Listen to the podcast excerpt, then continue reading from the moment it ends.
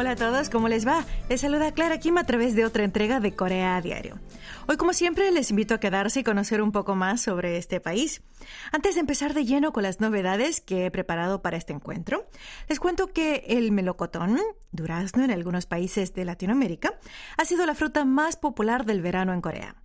En realidad, durante años, la fruta estival más consumida fue la sandía, pero este año esta ha sido desplazada a un segundo plano por, para cederle el trono al melocotón.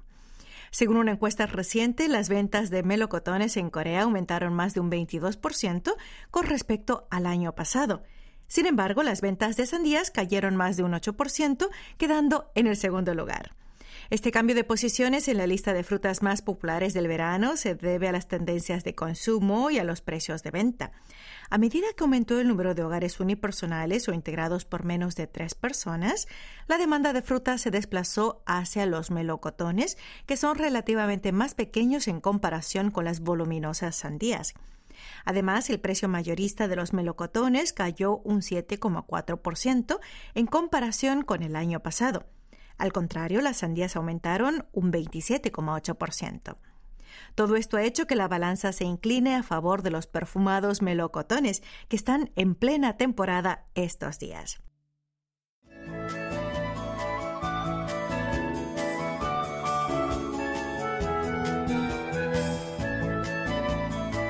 Más del 70% de la población surcoreana considera que los teléfonos inteligentes son un medio imprescindible en su día a día y el número de personas que perciben la televisión como medio imprescindible está en descenso. En cifras concretas, tan solo el 27% opina que la televisión es irreemplazable.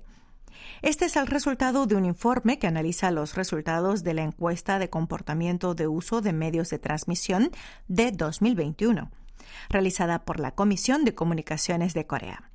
Para ello se entrevistó a 6.834 hombres y mujeres mayores de 13 años en 4.236 hogares en todo el país. El número de encuestados que eligieron los teléfonos inteligentes como medio esencial para la vida diaria aumentó en comparación con la encuesta de 2016, mientras que quienes eligieron la televisión como medio esencial disminuyó. Por edades, solo el 0,1% de los adolescentes escogieron la televisión como medio imprescindible, mientras que en los jóvenes en sus 20 y 30 años este porcentaje se situó en un 4,5% y en un 9,2% respectivamente. Al contrario, el 96,9% de los adolescentes prefiere el teléfono inteligente y el 92,2% de los veinteañeros y el 85,1% de los treintañeros respondió de igual manera. O sea que cuanto más jóvenes fueron, más optaron por los teléfonos inteligentes como medio imprescindible en su vida diaria. Seguidamente, este estrato joven, los coreanos relativamente más maduros en sus 40 y 50 años, también prefirieron los teléfonos inteligentes sobre la TV. Y aunque la preferencia por los teléfonos inteligentes en los sesentañeros fue menor que la preferencia por la televisión, en general la predilección por la televisión disminuyó significativamente en comparación con la encuesta anterior. El tiempo de uso de los teléfonos inteligentes, excluyendo las llamadas de voz, aumentó a un promedio de 122,9 minutos por día, y en particular, el tiempo de uso de los teléfonos inteligentes mostró una tendencia creciente entre todos los grupos de edad. Por su parte, el tiempo de visualización de televisión basado en días de la semana y usuarios promedió 175,1 minutos por día, lo que representa un aumento de 12,5 minutos durante el mismo periodo. Pero el tiempo de visualización de TV disminuyó entre los menores de 30 años. Los adolescentes ven televisión con una media de 66,1 minutos al día, menos de la mitad del tiempo que pasan con sus teléfonos inteligentes. Dado que los adolescentes prefieren ver programas de televisión en tabletas o teléfonos inteligentes en lugar de en televisores, es natural que el tiempo frente al televisor disminuya. Lo mismo ocurrió con los jóvenes en sus 20 y 30 años. La proporción de personas con teléfonos inteligentes, que se ha convertido en un medio nacional de consumo, ha aumentado constantemente del 57,5% en 2012 al 83,3% en 2016 y al 93,4% en 2021.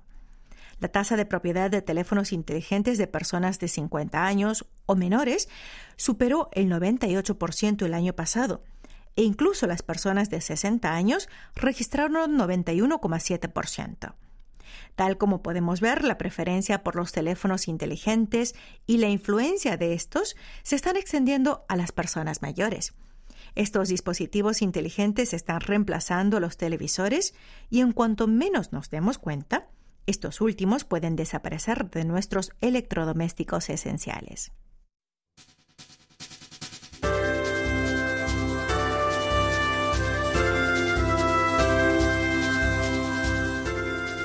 Estos días, cada vez más restaurantes están introduciendo un tiempo de descanso para suspender temporalmente la atención a los clientes durante las horas del día en que las ventas son relativamente bajas. Es que con el levantamiento del distanciamiento social, estos establecimientos reciben más clientes, pero no tienen suficiente mano de obra para atenderlos, ya que no es fácil encontrar trabajadores a medio tiempo. Otra causa es el aumento de los costos fijos, tales como el precio de los alimentos y la electricidad. En particular, dado que el precio de los alimentos se ha disparado este año, los cuenta por pistas necesitan desesperadamente una reducción de costes. Según la tendencia de precios al consumidor de julio, anunciada por la Oficina Nacional de Estadísticas, el índice de precios al consumidor aumentó un 6,3% en julio en comparación con el año anterior. El aumento de los salarios medios por hora debido a la escasez de personal de trabajo es otro factor.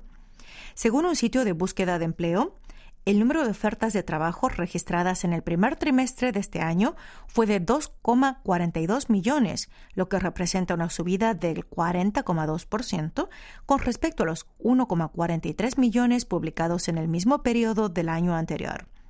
Pero el número total de solicitantes incrementó solo un 1,3%.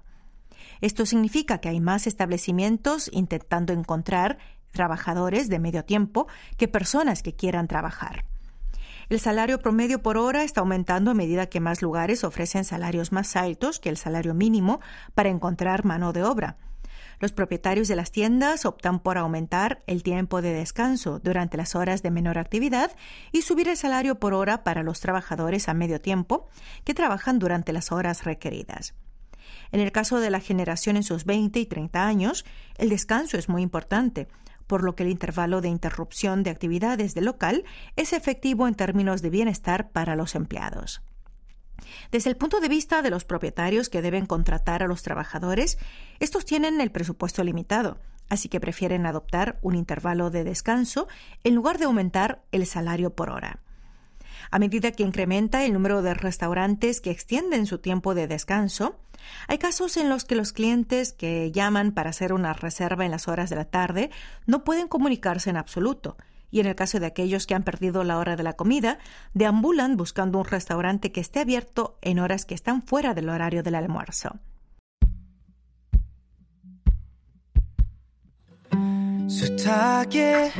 Hacemos una pausa al son de esta canción de Dio que nos canta That's Okay. Luego continuamos con más Corea Diario.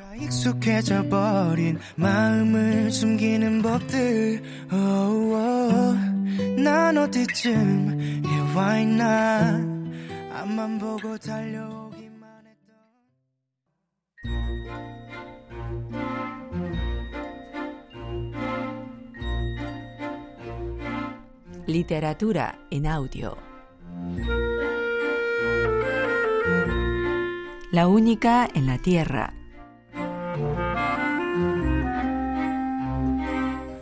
Percatándose que le hablaba en un tono más tranquilo y que la trataba de usted, Chuyong se preguntó si debía contestarle.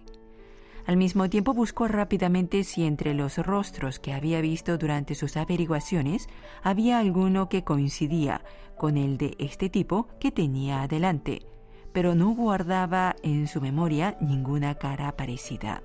Además, el traje, los zapatos y el corte de pelo no podían ser más impecables. ¿Sería un policía? Si así fuera, estaba metida en un gran lío. Soy un agente del Servicio de Inteligencia Nacional investigando al hombre que vive en esta casa, explicó Chongyu. Vine a hacer una comprobación porque hubo una denuncia, pero encontré signos de una intrusión violenta, por lo que estoy siguiendo el protocolo en estos casos. No tengo intenciones de hacerle daño. Kim Jong-min, el morador de esta vivienda, es un individuo sospechoso de ser un espía industrial o de entrañar algún tipo de peligro. ¿Tiene usted alguna relación con él? No, no. Yo también estoy acá porque tengo cosas que preguntarle. Tengo la sospecha de que hizo desaparecer a una persona que me es muy querida. Entonces coincidimos en nuestros objetivos. ¿Qué le parece si bajamos las armas al mismo tiempo? No parecía que ese hombre fuera a dispararle, ni que esos ojos le estuvieran mintiendo. Como presidenta del club de fans, había conocido a un montón de personajes oscuros y turbios del mundo de la televisión y el espectáculo, por lo que sabía reconocer de inmediato qué tipo de persona era alguien. Se podía decir que había hecho un curso rápido de fisonomía del rostro. Después de hacer una inspiración honda que combó su pecho, Chuyong bajó su arma sin previo aviso. De inmediato, Chongyu aflojó sus brazos y le puso el seguro a su pistola. Retiradas las armas, Chuyong y Chongyu se sentaron en el suelo de la casa. Siendo inteligentes y sagaces los dos, pudieron explicarse y comprenderse con rapidez. Al distenderse la situación, le sobrevino un repentino cansancio. ¿Qué les pasa últimamente a los fanáticos? Es decir, a los fans de los idols que andan con pistolas.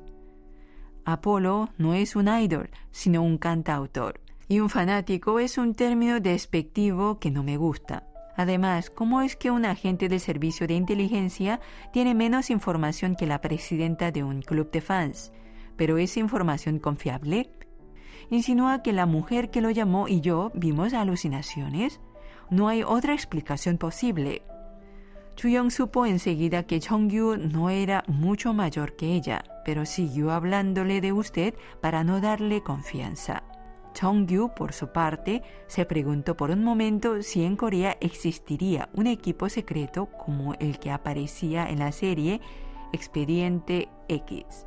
De todos modos, ahora que he compartido la idea que tengo con alguien, no me parece tan loca. Siguió diciendo Chuyong que en el fondo se sentía reconfortada de que un funcionario del Estado hubiera venido al mismo lugar que ella, movido por sospechas semejantes.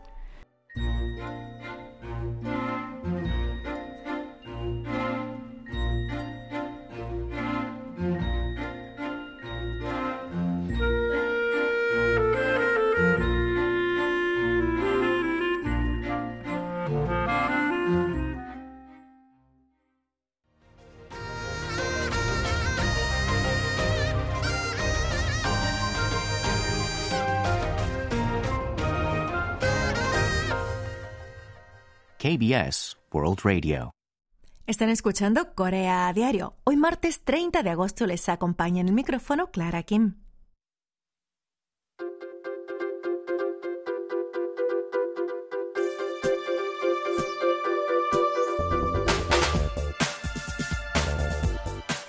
¿Qué tendrán en común las películas Hunt, Decision to Live y Broker?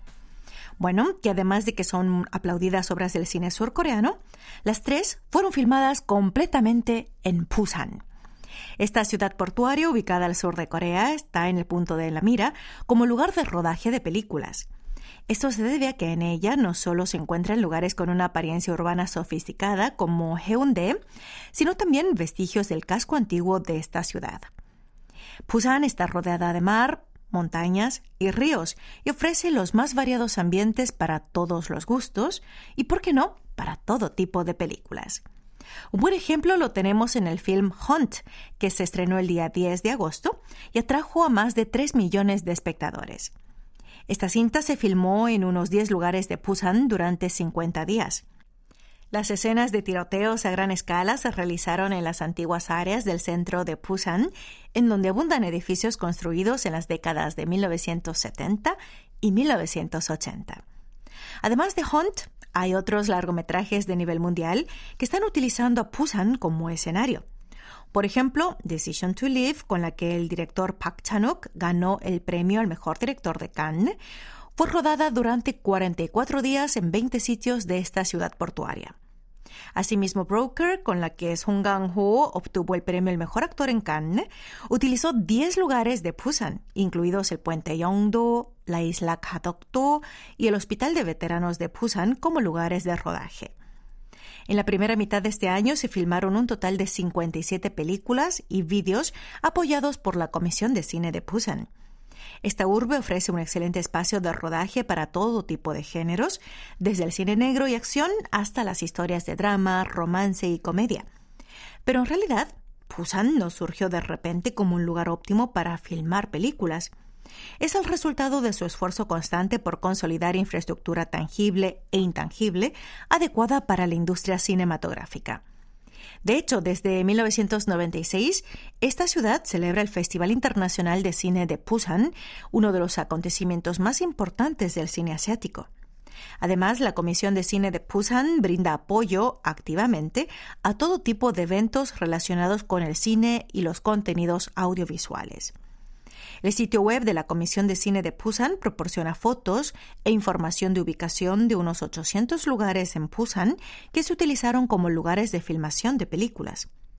Por todo esto y por la gran variedad arquitectónica e infraestructura que ofrece, en adelante se espera que Busan reafirme su posición como una meca del arte de la pantalla grande.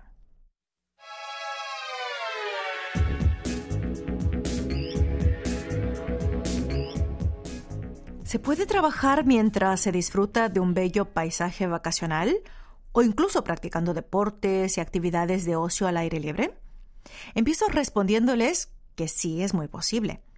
Es que el sector empresarial de Corea del Sur está aumentando los lugares de trabajo que permiten disfrutar de vacaciones mientras se trabaja. Estos días se están poniendo en práctica cada vez más formas de potenciar el rendimiento de los empleados, combinándolo con las nuevas maneras de entender el trabajo. De ahí surge el neologismo workation, que combina las palabras work de trabajo y cation de vacation o vacaciones. Esta fusión entre trabajo y ocio es una forma eficaz de lograr un equilibrio entre el trabajo y la vida. No se trata de tener menos tiempo de vacaciones y dedicar parte de este a trabajar, sino de integrar horas de trabajo y de ocio de un modo distinto y más orgánico. A medida que más trabajadores de oficina prefieren esta modalidad, las grandes corporaciones surcoreanas la están introduciendo en sus ámbitos laborales. En esta tendencia, la localidad de Yangyang, donde se concentran playas, complejos de alojamiento e instalaciones para el ocio, se ha convertido recientemente en una de las mecas del workation, y los trabajadores de oficina acuden en masa a los hoteles y las pensiones en el área. La demanda es tanta que algunos centros turísticos han creado espacios de oficina separados.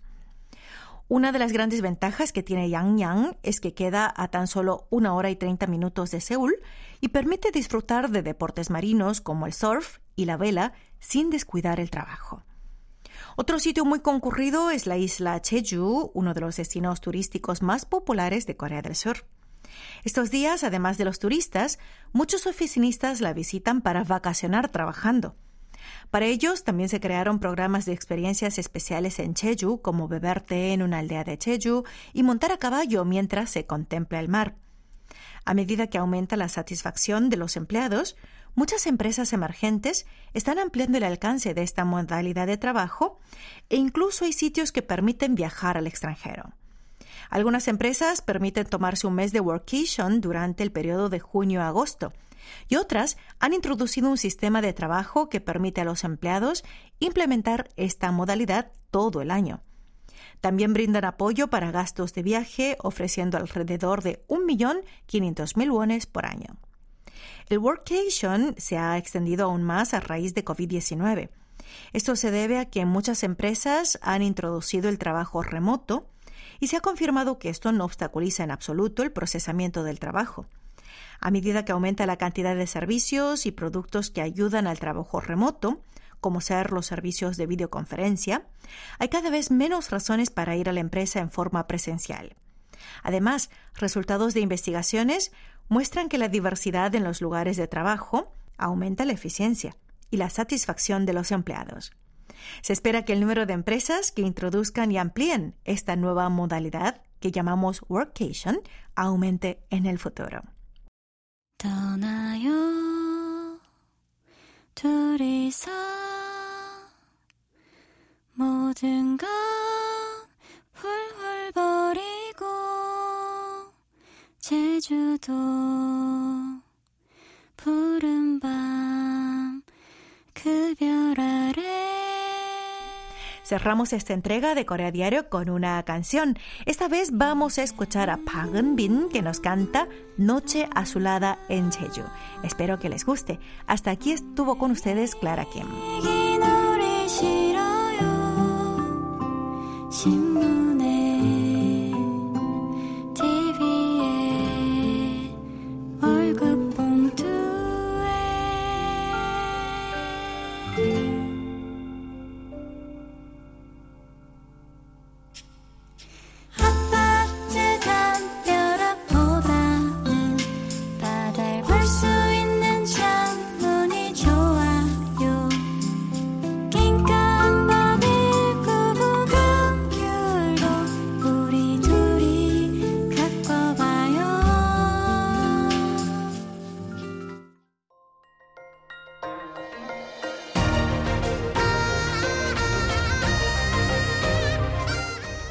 Acaban de escuchar el podcast de KBS World Radio.